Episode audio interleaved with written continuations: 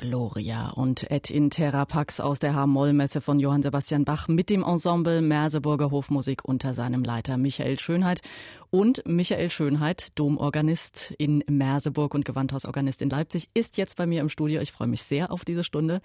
Heute hier bei MDR Klassik. Willkommen. Ja, ich freue mich auch sehr. Schönen guten Tag. Wir wollen ein bisschen vorausschauen auf die Merseburger Orgeltage, Michael Schönheit. Die beginnen am Wochenende sind mittlerweile ja doch ein sehr etabliertes Festival rund um die Merseburger Domorgel. Sie sind der künstlerische Leiter und in diesem Jahr widmen sich die Merseburger Orgeltage dem großen Namen Friedrich Ladegast. Sie haben ja am letzten Wochenende schon ausgiebig seinen 200. Geburtstag begangen, dem Weißenfelser Orgelbaumeister gehuldigt quasi. Vielleicht erst mal zu ihm, zu Ladegast. Der wird ja gerne als der Silbermann des 19. Jahrhunderts bezeichnet. Ist das ein gerechtfertigter Titel? Titel? Ich denke, das ist ein sehr gerechtfertigter Titel. Wenn man sich einmal überlegt, was zeichnet eigentlich die Instrumente Ladegasts aus, so wird man natürlich immer wieder diesen Vergleich mit Gottfried Silbermann machen. Ladegast hat wie Silbermann eine Werkstatt betrieben. Das war für die zweite Hälfte des 19. Jahrhunderts eigentlich etwas altmodisch, denn da begannen ja schon die großen Produktionsstätten von Orgeln. Ich denke an Walker äh, in oder an Firmen wie Sauer. Äh, das waren schon eigentlich Orgelfabriken, kann man sagen. Und äh, Silbermann und Ladegast haben eben gemeinsam, dass sie eine Orgelwerkstatt hatten. Und die Bedeutung dieses wirklich herausragenden Meisters der Orgelbaukunst lässt sich am besten mit den Worten von Albert Schweitzer beschreiben. Er hat das 1958 an Hans-Günter Wauer, meinen Vorgänger im Amt des Domorganisten, in einem Brief geschrieben. Das habe ich mal mitgebracht mhm. und lese es einfach mal vor. Albert Schweitzer schreibt, ich halte Friedrich Ladegast für den bedeutendsten Orgelbauer nach Silbermann dessen Tradition er fortsetzt. Sowohl in technischer wie auch in klanglicher Hinsicht sind seine Schöpfungen in gewisser Hinsicht einzigartig. Und jetzt kommt ein sehr schöner Satz. Ich selber war ergriffen von der Spielart und der Tonschönheit der Ladegastorgeln, die ich unter die Finger bekam und habe Organisten, die ihre Ladegastorgeln umbauen und modernisieren wollten, zu Beginn unseres Jahrhunderts von dieser Sünde abgeraten. So weit Albert sehr, Schweitzer. Sehr schöner Satz. Es gibt ja von äh, Ladegast Orgeln unterschiedlichster Stile, Michael Schönheit, von der kleinen Dorforgel bis hin zur großen Dom Domorgel. Kann man so eine Art Bau- und Klangprinzip festmachen? Ja, eigentlich ähnelt er da auch Gottfried Silbermann. Denn es ist egal, wohin sie kommen, ob das eine kleine Dorfkirche ist, die vielleicht noch viel unbekannter ist als eine Dorfkirche, wo Silbermann eine Orgel gebaut hat, dann werden Sie die gleiche Qualität erleben, die gleiche Eleganz in der Spielbarkeit und in ihrem Klang wie an einer großen Domorgel etwa in Merseburg mhm. oder in Schwerin. Und das hat es letzten Endes auch ausgemacht und meinen, ich weiß nicht, vor, vor, vor, vor, Vorgänger David Hermann Engel dazu bewogen, Ladegast den großen Auftrag in Merseburg zu geben. Äh, Ladegast hatte in Geusa hier in der Nähe von Merseburg eine Orgel gebaut und Engel, der damalige Orgelrevisor für die preußischen Provinzen, war so begeistert von diesem Instrument, dass er ihm den Auftrag gab für die große Domorgel. Sein Geniestreich in der Jugend. Ein großartiges Werk, vergleichbar mit der Domorgel in Freiberg von Silbermann, die ja auch ein Jugendwerk, wenn man das so sagen darf, ist. Da strahlen die Augen von Michael Schönheit. Und äh, nun ist ja die große Domorgel in Merseburg vor ja, ungefähr 15 Jahren restauriert worden. Ja. Ähm, ich glaube, auf den Stand zurück von, von 1866. Wie wichtig sind denn solche Rückbauten äh, auf das Original? Tja, das denke ich bei einem so bedeutenden Instrument wie der Orgel im Merseburger Dom oder vielleicht auch anderen großen Instrumenten wie in Köthen oder in Schwerin ist eigentlich eine solche Konzentration der Restaurierung auf den Originalzustand geradezu zwingend. Ähm, diese Frage beantworte ich auch gerne damit, dass ich sage, stellen Sie sich mal vor, Sie haben ein Bild eines alten Meisters, eines Italieners vielleicht, äh, und haben dort neue Hüte draufgesetzt auf Figuren, vielleicht neue Gesichter eingezeichnet, ein paar andere Nasen aufgeklebt oder Schnurrbärte angebracht. Äh, das ist undenkbar In der Orgelwelt ist das leider nicht undenkbar und sehr, sehr oft geschehen. Und man muss sagen, es sind nicht die Orgelbauer oft gewesen, die die Feinde ihrer Instrumente waren oder dieser Instrumente, sondern oft die Organisten, die etwas anderes wollten und die Orgel nicht so akzeptiert haben, wie sie sind. Und ich glaube, das ist eine ganz wichtige Sache. Man muss ein Instrument so akzeptieren, wie es ist. Und Verbesserungen sind meistens Verschlechterungen. Und Sie haben ja äh, mehrere Instrumente beruflich unter den Fingern. Sie sind auch Gewandhausorganist, das heißt, die Gewandhausorgel ist ja von Jemlich. Was sind denn Nein, da? von Schuke. Von, von Schuke, äh, genau. Äh, Entschuldigung, was sind denn da die Unterschiede vom historischen Instrument in Merseburg zum modernen, wie im Gewandhaus? Ja, äh, das ist eine Frage, die ganz interessant ist. Äh, oft werden ja moderne Orgeln, wenn sie nicht, oder neue Orgeln, sagen wir mal besser, die nicht irgendeinem Stil äh, entsprechen. Also es gibt ja viele Stilkopien, die man heute macht, aus dem 17., 18. oder 19. Jahrhundert. Das sollen dann Instrumente sein, auf denen alles möglich ist. Oder das ist die Zielsetzung. Äh, ich halte eine solche Zielsetzung für total falsch. Entscheidend ist die Qualität eines Instrumentes, die Qualität eines jeden einzelnen Registers. Und da würde ich sagen, sind die Orgeln von Ladegast und Schucke, so unterschiedlich sie auch sein mögen, durchaus vergleichbar. Denn sie haben einen ganz bestimmten Klangcharakter. Und der ist ganz wichtig und der steht im Vordergrund. Insofern sind die Instrumente in aller ihrer Unterscheidung und Unterschiedlichkeit, auch der unterschiedlichen Denkungsweise, äh, schon auch vergleichbar. Dann hören wir mal die große der Merseburger Domorgeln Musik von David Hermann Engel, von dem wir gerade schon gesprochen haben, der also den Auftrag gab, an Ladegast die große Orgel überhaupt herzustellen. Stellen wir gleich noch genauer vor. Hier erstmal von ihm die Fuge aus Fantasia und Fuge in G-Moll. Fuge in G-Moll, Opus 16 von David Hermann Engel hier bei MDR Klassik, wo wir vorausblicken in dieser Stunde auf die Merseburger Orgeltage 2018. Und das tun wir mit dem künstlerischen Leiter, mit Michael Schönheit, heute hier bei MDR Klassik im Studio. Die Orgeltage, Herr Schönheit, im Zeichen des 200. Geburtstages von Friedrich Ladegast, dem Schöpfer der Merseburger Domorgel. Wir haben gerade gehört, David Hermann Engel, ein Komponist, der vermutlich ja ganz wenig bekannt ist, ne? aber enorm wichtig in Bezug auf Friedrich Ladegast, hatten Sie uns gerade schon so ein bisschen angedeutet. Das ist richtig und deswegen wird auch dieses Werk mit der dazugehörigen Fantasie während der Orgeltage erklingen.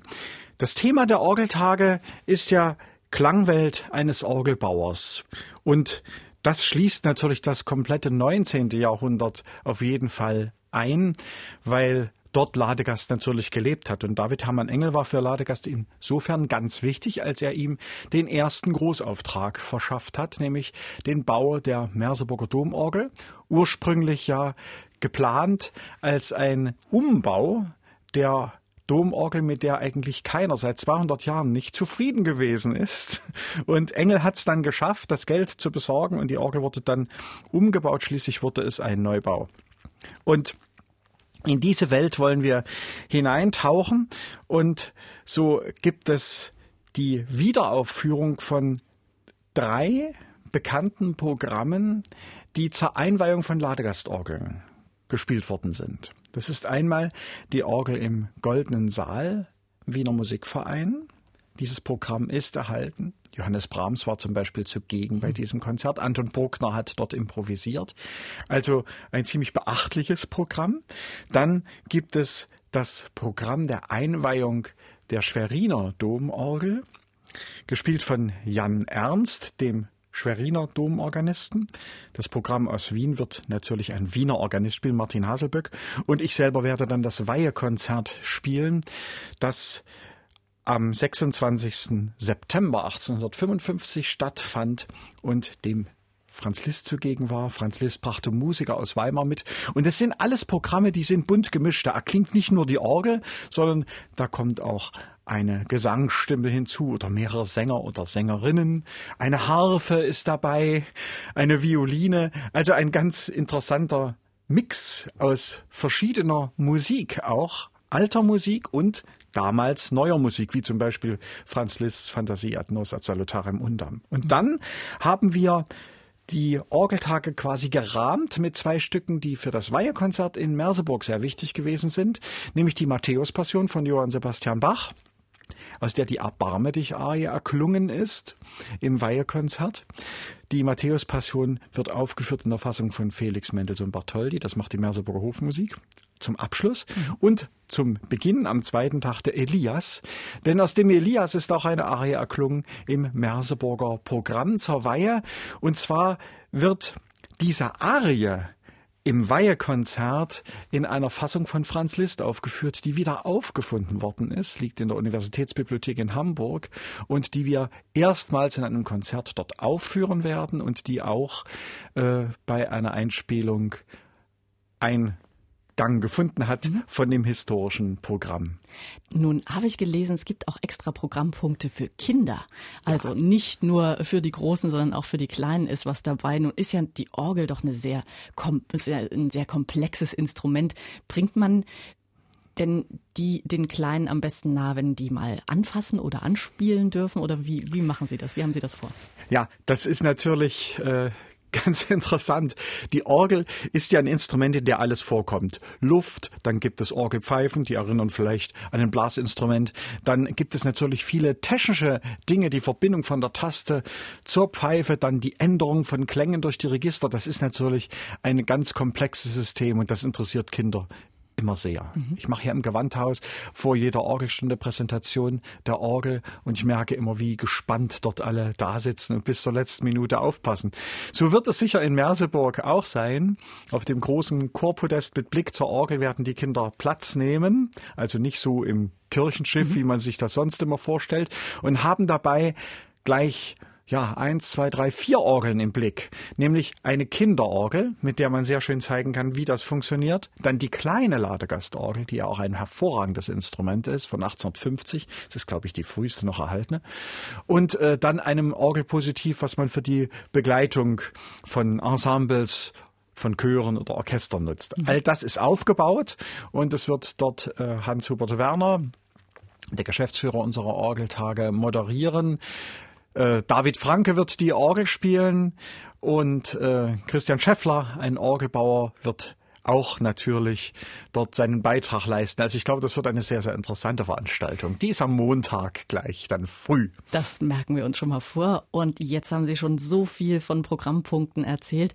Ich möchte ganz gerne nochmal auf äh, den Radius eingehen, den Friedrich Ladegast ja selbst für sich gezogen hat. Der ist ja doch ziemlich weit. Relativ nah noch steht ein, äh, eine berühmte Domorgel, nämlich im Dom St. Marien und in St. Johannes in Schwerin, haben Sie gesagt. Ja. Ein viermanualiges Werk, wenn wenn ich es richtig weiß, ja. äh, von 1871. Und da hören wir jetzt nicht das äh, donnernde Plenum, sondern ganz sanftes Ave Maria von Schubert mit Harfe an der Orgel sitzt.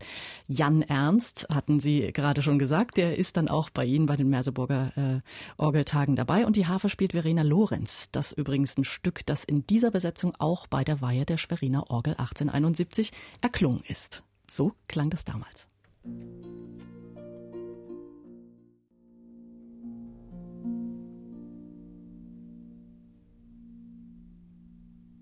Hat Michael Schönheit schon hörbar geatmet und hat sich nochmal so gefreut äh, über das Ave Maria von Franz Schubert im Dom zu Schwerin mit Jan Ernst an der dortigen Ladegastorgel aufgenommen mit der Hafenistin Verena Lorenz.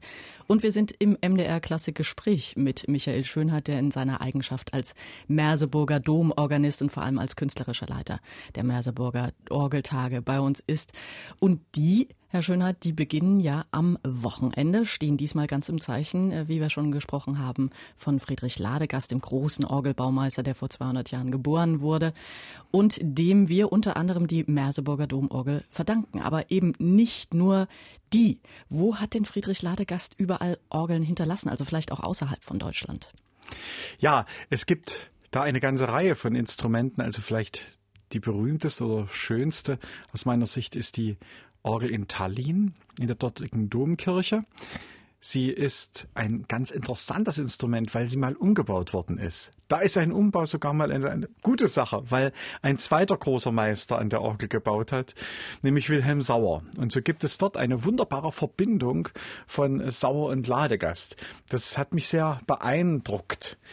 Äh, in Poznan steht eine Ladegastorgel. Die dortige Organistin Elspeth Karolak wird äh, hier spielen zu den Orgeltagen. Äh, es gibt ein Instrument in Moskau, was heute noch erhalten ist. Also man merkt schon, er hat nach ganz Europa die Fühler ausgestreckt. Und das war natürlich auch möglich. In dieser Hinsicht war er modern, weil er in Weißenfels eigentlich eine gute Anbindung an die Welt hatte, nämlich dadurch, dass dort einfach die Eisenbahn bestand und er seine Orgel natürlich per Eisenbahn auch woanders hin bringen konnte. Da war er ziemlich modern und pfiffig, würde ich sagen. Jetzt muss ich Sie mal fragen, wenn Sie, äh, wenn Sie so wissen, wo die ganzen Ladegastorgeln stehen, ist dann auch Ihr Ziel, die alle mal zu spielen? Also es hat sich so ergeben, dass ich eigentlich auf diesen großen Instrumenten gespielt habe. Aber ist das, so ein, ist das so ein bisschen auch ein Hobby für einen Organisten in, in Ihrem Format, dass ah, Sie das sagen, ah, da steht noch eine Ladegastorgel, die muss ich mal irgendwann unter die Finger kriegen? Ja, das ist schon sehr interessant, bloß ich möchte mich ehrlich gesagt da auch nicht so drauf festlegen lassen. Es gibt natürlich so viele schöne Instrumente, auf denen man spielen möchte, wenn ich an Holland denke, mit den vielen historischen barocken Orgeln oder an Gottfried Silbermann. Aber natürlich in, auf dieser Ebene befindet sich natürlich, auf dieser Qualitätsebene befindet sich Ladegast. Und ich werde natürlich niemals äh, ein Konzert absagen, was an der Ladegastorgel stattfinden würde. Das ist ganz klar. Verständlicherweise. Also das ist schon ein großes Opus, das diese Werkstatt hinterlassen hat. Das mhm. ist schon großartig. Bis hin zu kleinen Instrumenten, dann auch aus der späten Zeit, die vielleicht dann bei seinem Sohn nicht mehr so technisch großartig sind, weil sie die pneumatische Traktur haben, die bei Ladegast nicht so ausgeprägt und nicht in so einer Qualität gebaut worden ist wie etwa bei Wilhelm Sauer. Aber wenn man solche kleinen Orgeln sieht, klanglich sind sie immer noch sehr gut. Nun sind ja die Merseburger Orgeltage nicht nur auf Ladegast fixiert. Französische ja. Musik zum Beispiel spielt auch eine wichtige Rolle diesmal. Was ist da der Hintergrund? Ja, wir hatten äh, schon einmal die Orgeltage ganz auf Frankreich abgestellt. Es gab einen Jahrgang mit nur französischer Musik. Das hängt natürlich damit zusammen, dass Ladegast, da gibt es wieder eine Verbindung zu Gottfried Silbermann, auch in Frankreich gewesen ist und Anregungen aufgenommen hat von den französischen Orgelbauern. Und Aristide Cavier-Coll war natürlich der bedeutendste Orgelbauer im 19. Jahrhundert in Frankreich. Man möchte fast sagen, der einzige. Und den hat äh, Ladegast, nicht Silbern, Ladegast äh, besucht und hat dort wichtige technische Anregungen, auch technische Neuerungen sich angeschaut, die dann in späteren Orgeln auch Eingang gefunden haben. Also Schwerin ist zum Beispiel ein ein Instrument, in dem es viele technische Neuerungen gab, Spielhilfen, der Versuch, ein Crescendo und ein Decrescendo durch einen Tritt zu erzeugen, den man heruntertritt. Ja, so etwas gab es in Merseburg überhaupt nicht und gibt es auch nicht. Die Orgel ist rein mechanisch. Das hat auch seine Vorteile, weil sie nämlich dadurch auch sehr beständig ist. Mhm. Eine komplizierte Technik ist natürlich auch immer ein bisschen anfälliger. Also das sind die Verbindungen nach Frankreich und die beiden Orgelbauer haben sich sicherlich auch sehr, sehr gut verstanden. Und ich erinnere mich noch an die Orgeltage, wo Frankreich das Thema war. Da habe ich äh, meinen Kollegen Michel Beauvoir gebeten, die Couperin-Messe zu spielen. Er hat gesagt, das geht doch gar nicht auf der Orgel. Und dann kam er und spielte sie und hat gesagt, du hast recht gehabt. Es klingt ja wie eine französische Orgel. Er war ganz begeistert. Durch diese vielen Farben, die Kornette, die Zungenstimmen, äh, war es einfach eins zu eins möglich, äh, diese Musik umzusetzen. Und das spricht natürlich auch für die Vielfalt dieses Instrumentes und auch für die Klangwelt von Ladegast, wenn ich darauf mhm. wieder zurückkommen kann. Und ich habe mich auch immer wieder gefreut, wenn ich barocke Programme an der Orgel gehört habe und Organisten eingeladen habe, äh, die dann hinterher sagten, ich hätte nicht gedacht, dass das so gut geht. Und das ist natürlich auch ein Grund, die französische Musik bei diesen Orgeltagen in den Vordergrund zu stellen. Es gibt einen ganzen Tag mit französischer Orgelmusik und die beiden Abendkonzerte äh, werden natürlich eine ganz schnelle Reise durch die französische Musikgeschichte darstellen, vom Barock bis ins 20. Jahrhundert. Sie führen ja auch immer wieder Musik im Merseburger Dom auf, bei der die Orgel nicht im Mittelpunkt steht mhm. oder gar nicht mit dabei ist. Zum Beispiel vor drei Jahren Haydns Schöpfung. Ja. Ähm, da hören wir draus jetzt den Eingang des Chaos. Das Chaos aus Haydns Schöpfung gar nicht so chaotisch, sondern in bester Ordnung mit der Merseburger Hofmusik und deren künstlerischen Leiter Domorganist Michael Schönheit heute hier bei MDR Klassik zu Gast und er hat gerade, während wir es noch gehört haben, gesagt, Ladegast hat ja aus dem Chaos in Merseburg eine Orgel gemacht. Ähm, da haben Sie gerade geschmunzelt und haben gesagt, da gab es unglaublich viele Reparaturen. Ja, das ist ganz interessant. Einer meiner Vorgänger, also noch vor David Hermann Engel, der hat darüber sogar ein Buch geschrieben, das hier in Halle herausgekommen ist. Und er listet auf die Reparaturen und Umbauten dieser Orgel und hat rausgekriegt, dass man davon mindestens eine neue Orgel noch hätte bauen können. Also man war immer unzufrieden mit diesem Instrument. Und es haben Heerscharen von Orgelbauern dran gebaut. Und es kam, glaube ich, zu 40 Reparaturen und Umbauten innerhalb von 100 Jahren. Also gigantisch. Irgendwie irgendwie war die Verpackung besser als das, was drin war. Das gibt's ja heute manchmal auch noch.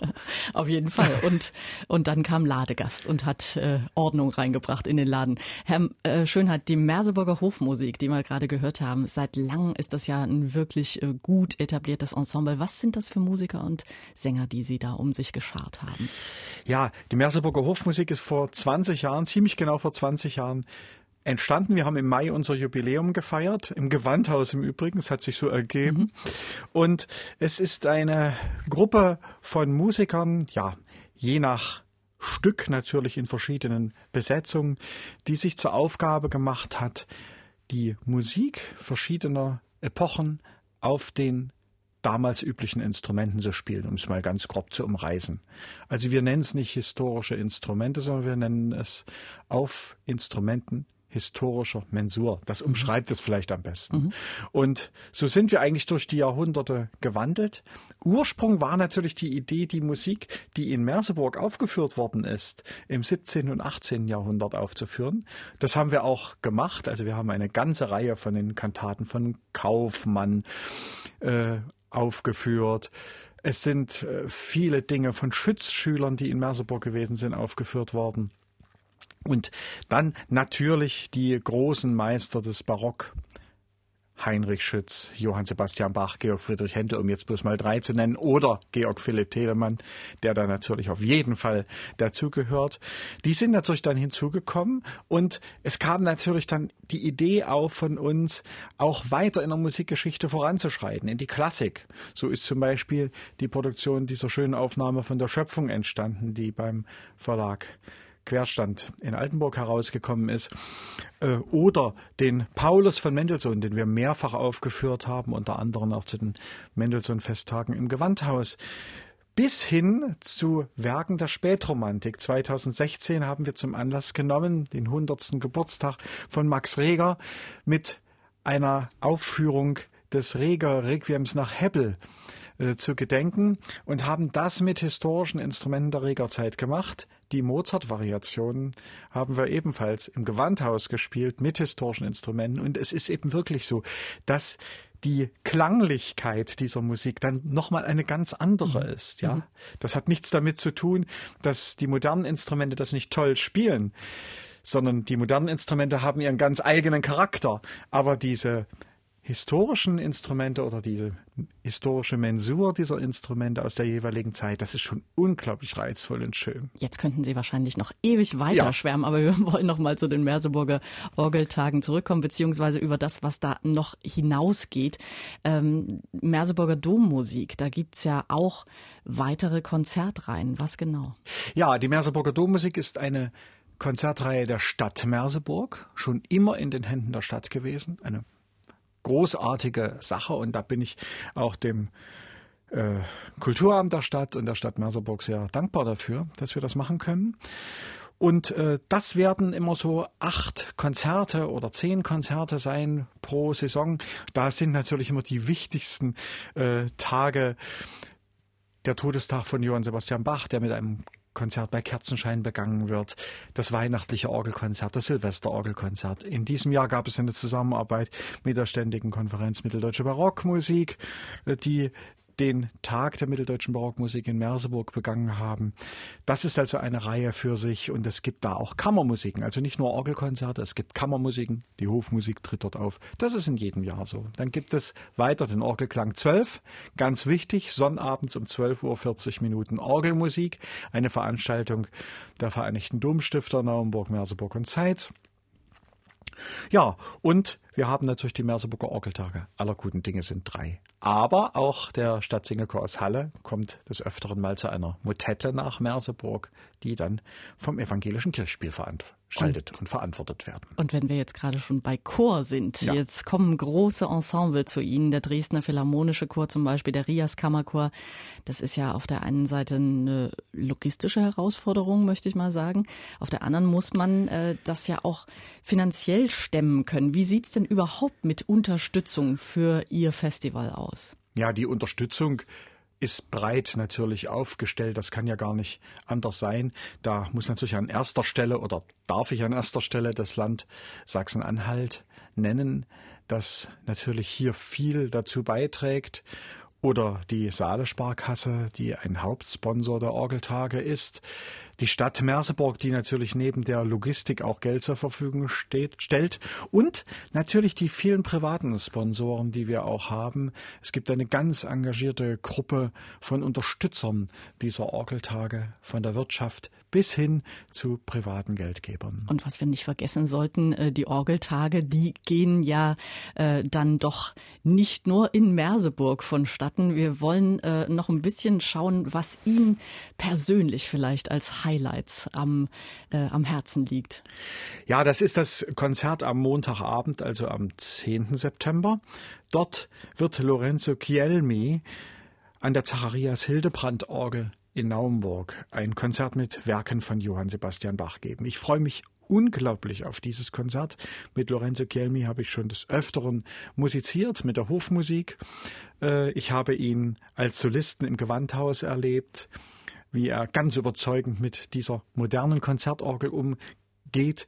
Ich habe ihn in Merseburg natürlich auch mit einem Bachabend erlebt und ich freue mich unglaublich, dass wir in Naumburg dieses Konzert in St. Wenzel an der Hildebrand-Orgel erleben können.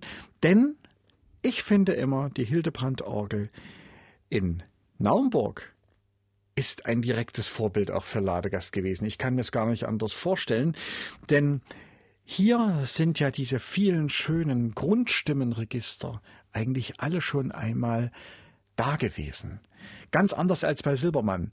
Noch fantasievoller, möchte ich fast sagen, ohne Silbermann kleinreden zu wollen. Aber diese thüringisch-mitteldeutschen Grundstimmen von Trost oder von Hildebrand, die sind sicherlich auch eine wichtige Anregung für Ladegast gewesen. Und ich finde immer, Naumburg ist das 18. Jahrhundert, Merseburg, das 19. Es sind Schwestern. Es muss beides zusammenkommen. Es muss auf beides alle Fälle bei Michael Schönheit. Und wir reden in dieser Stunde über die Merseburger Orgeltage. Sie gehen da jetzt in die 48. Saison. Seit 24 Jahren leiten Sie das Festival mhm. selbst. In zwei Jahren ist quasi großes Jubiläum. Was haben Sie so für Visionen? Vielleicht in ein paar kurze Worte. Wir gehen ja schon langsam äh, Richtung Ende der Stunde. Oh, das ist immer sehr schwer. Also da habe ich natürlich die Vision, dass wir ganz viele Künstler einladen, die treu diesen Orgeltagen geblieben sind über viele, viele Jahre. Es ist ja jetzt meine 25. Ausgabe, 94 habe ich angefangen.